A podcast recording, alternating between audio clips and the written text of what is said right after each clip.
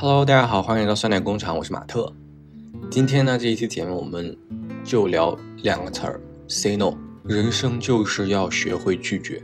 虽然上一期播客里面我们提到了要和一些这个奇怪的或者是说有惊喜的经历 say yes，但是今日就是话锋一转，咱们直接 say no。为什么？其实这样，就是我从昨晚上就在准备另外一个话题的稿子，稀稀里啪啦，反正就是写了有一两千字儿。好，然后呢，今天早上我带着小狗去洗澡，说给大家修个毛，然后去洗澡，骑个小单车儿。对吧？今天天气很好，外面阳光明媚，骑个小单车。结果在这个路上，我跟这个小狗，我们两个差点就是直接乘鹤西去，就这样的状态，就是差点就热死在这个路上。我脑子里就是全程都是那一首抖音歌曲，每个人都在努力的活着。我不知道大家有没有听过这个 BGM，就是有的时候它反正就我经常会刷到这样 BGM，就满脑子都是这个 BGM，我就觉得这怎么能够活得如此的艰难？就太热了，是吧？热到无法呼吸。掏出小手机一看，库嚓，体感温度四十一度，什么意思？真的不太理解。体感温度四十一度，当然我就是在就是开始怀疑我自己嘛，因为我想说我也经常暑假回国，但是这个体感温度四十一度，它是一个正常的温度吗？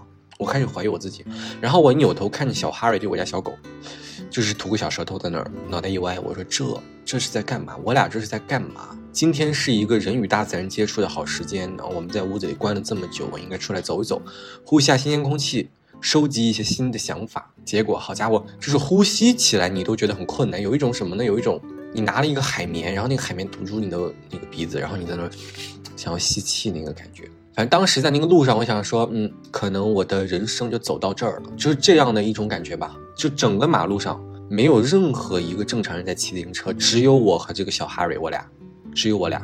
然后到了家之后呢，就一方面我也觉得自己很愚蠢，对吧？就是你说我遭罪，我还得拉上这小小狗遭罪。就是也有人在外面活动，但大家要么就骑着电动车，对吧？要么就是打个伞，吹个小小风扇，就反正没有人像我在那里暴晒。就我不懂。到了家之后，我就把我那篇稿子直接放弃。咱们在这个情绪激昂的时候，就要讲一些情绪激昂的东西。所以今天就想给大家说，我们要聊什么？就要聊 say no。第一点，咱们要和消费 say no，就要和这个消费主义的陷阱 say no。可能是因为杭州真的是大城市，有很多那样的，嗯，比如洛阳都没有的店铺嘛。所以我来了这之后，偶尔就会去逛一下。逛两家，第一家是山姆会员店，就会去买一些。我之前在小红书上经常刷，大家看到，哎呀，什么那个绿豆沙牛奶。麻薯蛋糕，反正我我就去逛，我也不一定会去买。我想说，哎呀，来都来了，对吧？去逛一下。逛着逛着，就来了一个非常热情的小姐姐，说：“哎，咱们现在有这个什么满一百减五十这样的活动。”我说：“哇，这还有这种好事儿？”他说：“对啊，说今天就是有这样的这个机会，因为我提这个小筐嘛，然后里面可能拿了一些东西。但这样我定睛一看。”这位小姐姐的脖子上挂了一个不一样的东西，挂了一个什么呢？挂了一个叉叉银行信用卡，我就知道，我就知道这东西不简单，对吧？你想一想，这又不是六幺八，对吧？这就是一个正常的一个周末，什么样的活动能够让你满一百减五十呢？除非这家店倒闭了，但我一转念一想，应该也不会，对吧？果不其然，没没好事儿，没好事儿，没好事儿，态度马上一月八度大转变，下月好事说我不办啊，他说你办一下吧，我说我不办，他说支持一下我的业务。我心想说，嗯，我办了，你替我还这个这个钱吗？然后这样的故事呢，发生了好几次。就后面又去逛一家家居店，也遇到了这样的情况。然后那个折扣好像也是满两百减一百，还是怎么？就这个很夸张的这个优惠活动。说实话，我有一点点心动，是因为第二家这个银行，我有他们家的储蓄卡。然后其实我也觉得，就是如果说之后工作稳定了，是可以办信用卡的，因为你没必要，你可以把这个额度调低一点嘛。我我我理解，就它跟花呗其实很像，它可能会有一个会员费啊什么，但是它这个福利你可以去看一下。我其实有想过，就是要不要办这种卡了，但但当时就这种糖衣炮弹突然迎过来，让我第一反应就是 say no，就是可能我的态度转变的有点太快了，前一秒就是很非常兴奋，下一秒我就是说我不办。有些人他他他会比较坚持，我觉得就是这个人的职业操守很好。就他会不断的跟你说，个活动只有今天啊。他说你可以考虑一下，你可以买这么多，还是很划算的。就让我想到什么？让我想到之前去理发。我其实每次回家都会去一家理发店里。我在美团上团了券嘛，他说啊，我们这儿有这个理发师，你选哪个？我说谁有空就都可以。我说这个我无所谓，第一次来。虽然我不是第一次来，但他们肯定也也不记得我。嗯，来了一位这个帅气的小哥。他说你有什么要求吗？我说嗯，那个两边不用太短，上面就是帮我修修。他说好，哭嚓上来就给我两边剃光。我是想说这个咱们是不在一个星球吗？为什么呢？我前一句刚说不要理太短，你下一句就就是直接拦腰斩断呢，朋友们都不是拦腰斩断，就是有点像连根拔起那种感觉了。你要干嘛？我这马上五台山。这是什么意思？因为当时我就是要去那个当伴郎，就是要上台的。我就想说，我我第二天就要去，就是上舞台了。今天你给我来个连根拔起是什么意思嘛？我不懂。就他理到让我感觉就是你远看好像就是个头皮，就那种感觉，对吧？但是他已经下手了，已经下手了。我不可能说哦，你右边就别这样了，对吧？他左边已经下手了，那怎么办？我当时其实心情就有有已经有一些荡了，但是。我就觉得当时那一瞬间吧，我们是一个权力极度不对等的情况。如果我呃表现出不开心，或者说对他的业务能力产生质疑，他很有可能给我理成一个秃瓢。就他那个时候对于我发型的这个掌控，我就是一个待宰的羔羊。我坐在那儿就是没你懂吗？他手里拿那个武器，他可以随时改变我下半个月的人生轨迹的。那一刻我什么都不敢说，但是心中已经充满了极大的怨气。嗯，但就是咱还是一个敢怒不敢言的一个状态。好家伙，到后面他开始干嘛？他开始说什么了？他说：“你这个头发头顶的位置有点有点少啊，有点少。”我说：“我是，对吧？”我说：“我是。”其实我自己知道嘛，就是我确实之前有一段时间脱发，但我后面就是恢复熬夜，呃，就不熬夜，然后晚上不吃那个炸串了之后，嗯哼，就不吃炸串了之后，就恢复了一些。我知道他想干嘛，他就想让我烫头发。他就说，嗯，咱们这边呢，就是有这个最近有这个烫发的活动，你一烫，然后你上面就呃显得蓬松一点，就显得发量多一点。我之前也是听信了无数个 Tony 的话，我烫过那么两三次，烫出来就是一很丑，二就是很显老，三就是你烫完了。你洗完过两天就又变成那样，而且你也要打理，就是这个东西，我觉得它就是不值，所以我就跟他说，我说啊，那个我这次不烫了，我之前也弄过，这个效果不太好不太好。结果他就是我真的现在有点怀疑啊，就是他可能他可能是一个就是只出不进的一个状态，他没有在跟我进行一个交流，他只是单纯的输出，就他完全忽视我在说什么。他继续在说，他说嗯，你这个就是应该烫一下。但你看你这个头发这么少，他一直在说，然后我就很生气，我就已经有点脾气了，对吧？我开始还会跟他解释，我说啊，我不弄了，我说哈哈，这次我就不弄了，下次我再来，哈哈哈。到后面我说我不弄，我不，别说了，我不，就到后面我只有两个字，我不，啊，就但是到后面就是一个。有点荒谬的两分钟，就是我一直在说我不，他呢一直在输出他的观点，就他说你就应该烫，你看你这头发也没什么其他问题，对吧？发质也挺好啊，也挺硬的，但就是少，就应该烫啊！呀，相信我，烫一下会更好。然后我就说我不，他烫一下吧，我不，烫一下吧，我不，就这样的对话持续了两分钟，持续到他的店长和旁边理发的人都停下来在看我俩。因为他觉得就是可能我随时抄起武器会跟他进行一个搏斗，但就是咱也没有。然后这个男的我也不知道为啥，他就很坚持，可能是因为我觉得他可能有什么业绩压力吧。我心里想的就是说，你应该用你的技术，对吧，征服我。如果说你今天真的给我理了一个很好的造型，直接推土机给我推平了之后，你能不能让我看上去依旧风采奕奕？如果你不行，那我。对吧？如果你可以，那我下次就就来找你烫了。你不行，你就别逼逼。我就心想这种，对吧？一次性的，你这还没干嘛了，就想让我超前消费，那绝对不可能。果不其然，结束之后理的爆丑无比，爆丑无比。我就是想跟朋友们说什么，洗了教训啊。如果说你第二天要登登台表演，你前一天绝对不要去理发，就无论你现在这个头发有多长，你都不要去理。因为你好歹现在还能看，你理完之后，你很有可能像我当时那个状态，想要下梁山了，就是那种，就是可能你要去跟那个《水浒传》那帮人要去打仗那种感觉。我不知道这个他啥意思，就他还有这种自信，让我在在他这里去烫发，很非常荒谬，非常荒谬。我又想到之前就是健身房，我之前有有有在一家这个健身房，也是进行一些无脑的消费，他们呢就是会给男学员安排女教练，给女学员安排男男教练，就是这样的一个套路。然后我跟这个小姐姐呢，后来也是呃交流甚欢啊，我就是以为我们已经是朋友了，真的就是愚笨的朋友们，就是愚笨。就我以为我们在这个每个人都暴露真实自我的，就是热到不行，对吧？然后形象全无，他在那边鞭笞着你的这样的这个大汗淋漓，在这个场所下，大家已经是兄弟了啊，就是称兄道弟了，对吧？咱们就是说以后喝酒。干嘛呢？你随叫随到这种兄弟了？实际上不是的，不是的。有一天晚上，他突然给我打个电话，他说：“你在哪儿？呃，你今晚来不来上课？”当时就是很累然后这个懒人因子充满了我的身体。我说，呃，那个我在老家，就是其实我没有在老家，我我家离离那儿步行可能就五分钟。我那时候我在老家，他说没关系，我现在来找你。我说这这这这咋回事儿？我说这是什么？嗯，情感的断裂还是什么东西？我就想说这这女孩是怎么？她非常需要我的帮助吗？此时此刻，她说，哎呀，你今晚一定要来，我今晚一定要见到你。我当时就是有一点儿，嗯，很难评，反正就是被情绪冲昏了头脑。我想说啊，此时此刻我被别人需要着，这是一种多么可遇不可求的时刻。那我一定要帮助他，帮助我的朋友，帮助我的教练。我说没事儿，你在那等我，我马上到。穿着我的小拖鞋，马不停蹄的跑到了我的健身房，然后就发现他跟这个健身房的主管坐在那儿，两个人表情严肃。我想说这咋了？这这。他犯啥事儿要被开除了吗？但我还想替他说点好话。我说没关系，我这个他平常很有耐心，也很专业。我就想好这个措辞了，坐下第一句。他说：“今天我的业绩达不到，充点钱吧。”我当时就是已经有一点想要什么样的，想要把后羿叫过来说把九个太阳放回去吧，或者是我跟这个上帝说放水吧。人间的大洪水是时候该来了，又或者想跟迪迦联系一下，把怪兽都放出来吧。就是我说这个世界，咱们就是说可以毁灭了，毫无意义，毫无意义。我当时坐在那儿，我就是哭笑不得，哭笑不得。我我前一秒以为我是来拯救世界的，没想到被这个世界抛弃了的。我想说，就这这这点事儿。他说，哎呀，他说你真的很需要再购买十节健身课。我说多少钱？两千。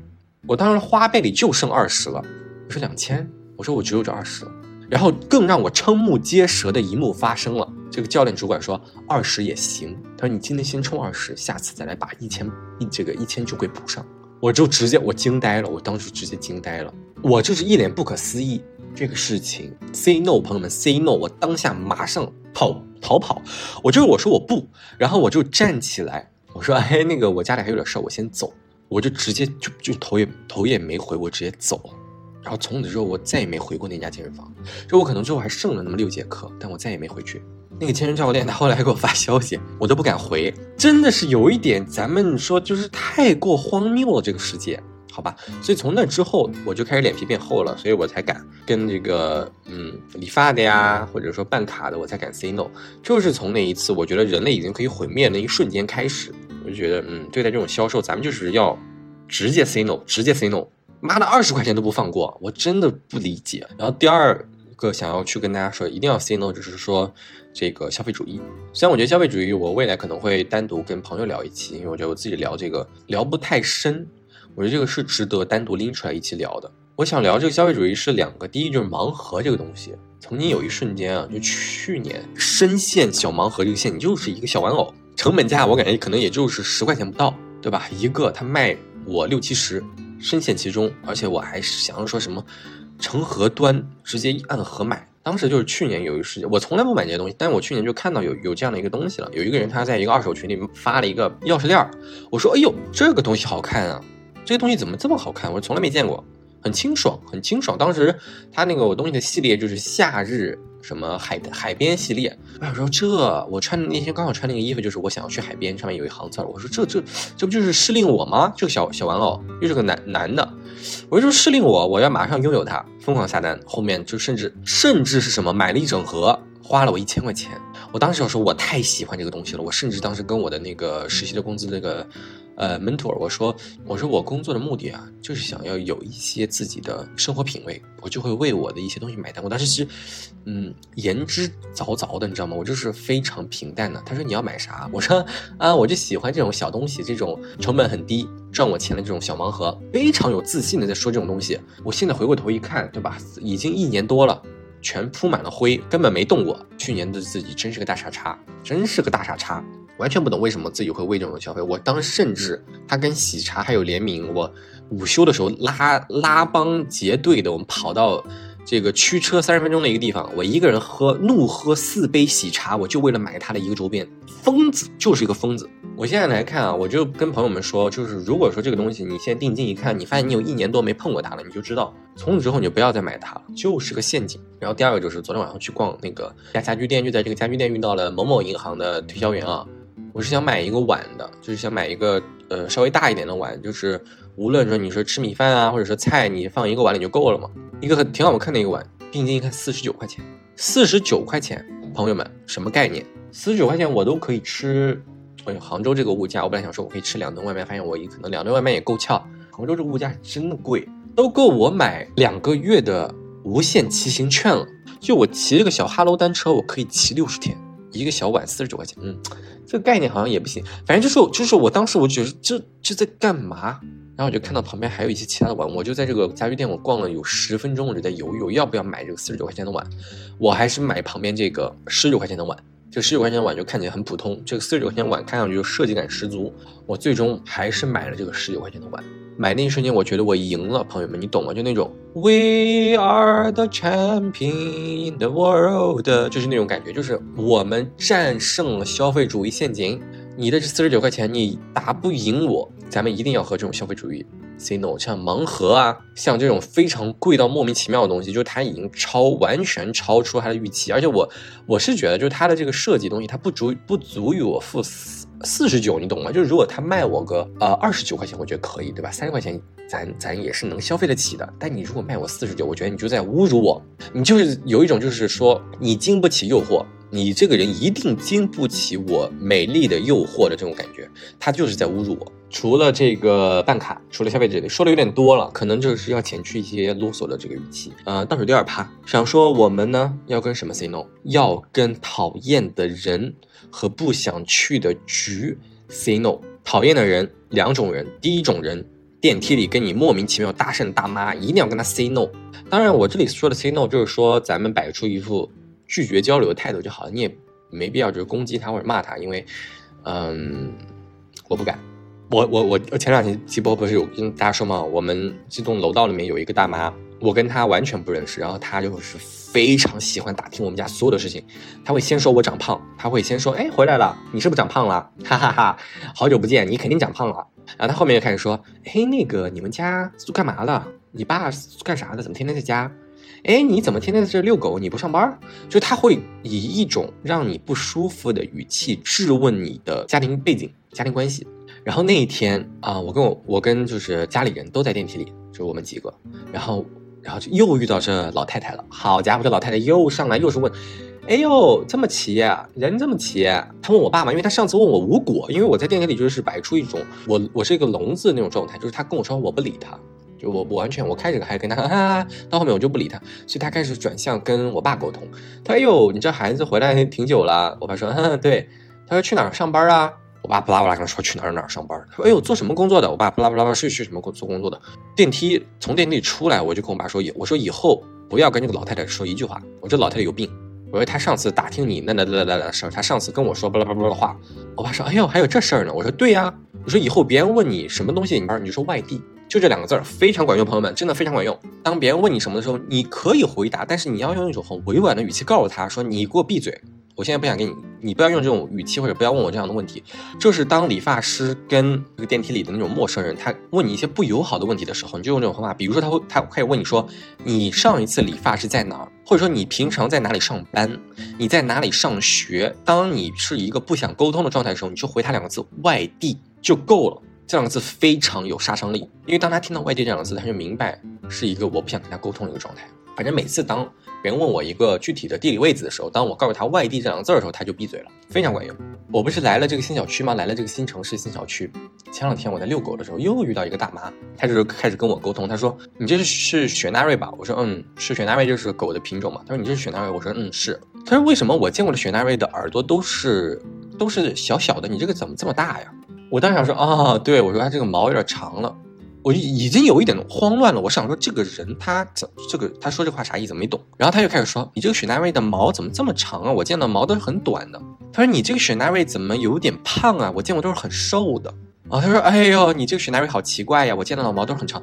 你没事儿吧？没事儿吧？你没事儿？我之前想把溜溜梅砸他身上，但我当时看到了就是。呃，他女儿还在上小学，穿了一个小学校服，就跟他在一块儿，我我就我就选择了闭嘴。他反正他跟你的沟通方式就是他质疑，他一边询问，然后一边又否定加质疑，就是非常让你觉得很恶心的一种沟通方式。然后我就不跟他说话了。其实我俩还有邻居，就是隔隔壁房。他说：“哎呦，我们住一层。”我说：“哈哈哈我当时真的就是发出了这样的一个一个笑声，然后我就牵着我家小狗走了。上周末也遇到了一个朋友，他约我就是周五下班喝酒。我说我周五很累，啊，我说我最近家就是上班我下班都挺晚的，然后最近工作压力也挺大的，我不想去。他说，哎呀，来嘛来嘛，我说我们可以为了你那个晚一点。哎，我说我真的好累，我说我晚上还得遛狗。他说，哎呀，没关系，我们专门跑到你那个区等你。我当时已经有点不耐烦，我想说你听不懂我话里话外的意思吗？就是我今天晚上我不想出门，我不想不想去喝酒了，但我又不好意思拒绝你。他反正就不依不饶，然后等我到家十点多了，给我发了个定位，然后他说朋友的这个酒吧离你很近。我回了他一个，我说我不去了。他回了我一个恶，我直接想把他删掉，就我直接想把这个朋友删掉。我就是你触到了我的逆鳞。真的，这一期播客就是充满了情绪。为什么？就是因为今天这个太阳太大了，反正晒得我现在非常难受。然后再加上我上周又感冒生病了，就是因为很热嘛，整个人反正就现在就是一个情绪崩溃的边缘。我就想跟大家说，学会 say no，把我们身边这些让我们生气的、骗我们消费花钱的，然后不会说话的这些人，全部就给他从我们的世界删除，从这个宇宙上删除。这期播客反正就是聊了一些情绪，也很抱歉吧，让大家听到了我这些屋屋里。麻拉的一些一些东西，本来昨天这个 写了两千字的一个很平和、很舒缓的一个稿子，被我直接就是放弃掉了。我觉得等我之后心情好再跟大家聊一聊吧。昨天呢，还发生了一件事情，就是我跟朋友本来约好去爬山嘛，周六早上七点，我跟这个同学我俩就要爬起来，然后去爬山。七点五十到达这个地铁站，我跟他说我我上地铁啦。八点十分的时候，我跟他说我到哪哪哪了，他突然来一个，我家里有点事儿来不了了。就他确实家里有点事儿，这个。我非常能够理解，就他不是那个那个突然爽约啊，因为爬山也是他提起来，然后他也他也挺想去爬的，所以他肯定不是故意的。然后他那个家里有事儿，也也我也确实能理解。就比如说，如果是我，我肯定也会这样，所以完全没生气。当时但当时很早嘛，当时可能才就八点十几，九点都不到。我想说我都出来了，而且我地铁也坐了几站了，我不能就这样回去。哦，说那我再去逛一下那个呃盒马超市嘛。我当时就想说我我找一个。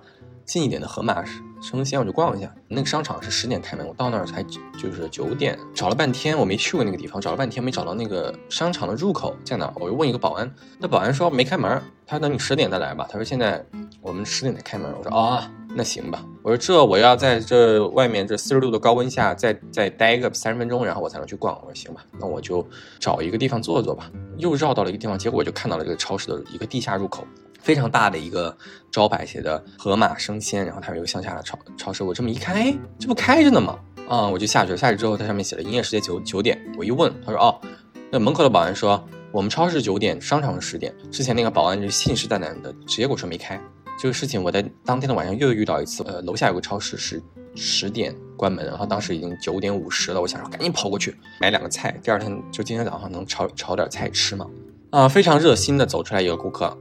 啊，我还没下去呢，来个关门了啊！我说啊，关门了。他说啊，关门了。我说哎，那那个灯不是还亮着呢吗？他哎呀，都撤了，关门了，不用下来了，回去吧。当时就是有点犹豫，他他非常那个自信，这个大哥他非常自信，他说别下来了，关门了，走吧。他提着两个大兜的东西嘛，他他是好心，因为我要走一个楼梯下去，但因为经历了早上这个事情，我想说我不信邪，我就一定要就是死猪撞南墙，我就是这头猪，我就要下去。好，果不其然下去之后。那店还没关，没没关，我就直接冲进去了，买了我的菜上来了。其实这些事情吧，他就想让我怎么说呢？就你说这个保安跟这个买完东西这个大哥，人家都是好心，对吧？人家也没没说错啥，就是可能他俩确实也不知道。但如果你说我们不试一试的话，你可能真的就错过了一些机会。这期情绪很饱满，咱们就是说和人生当中的乱七八糟的东西 say no。嗯，好的，那这期播客就这样了，希望大家都有美好的一天。我要去把空调打开了，拜拜拜拜。Thank you.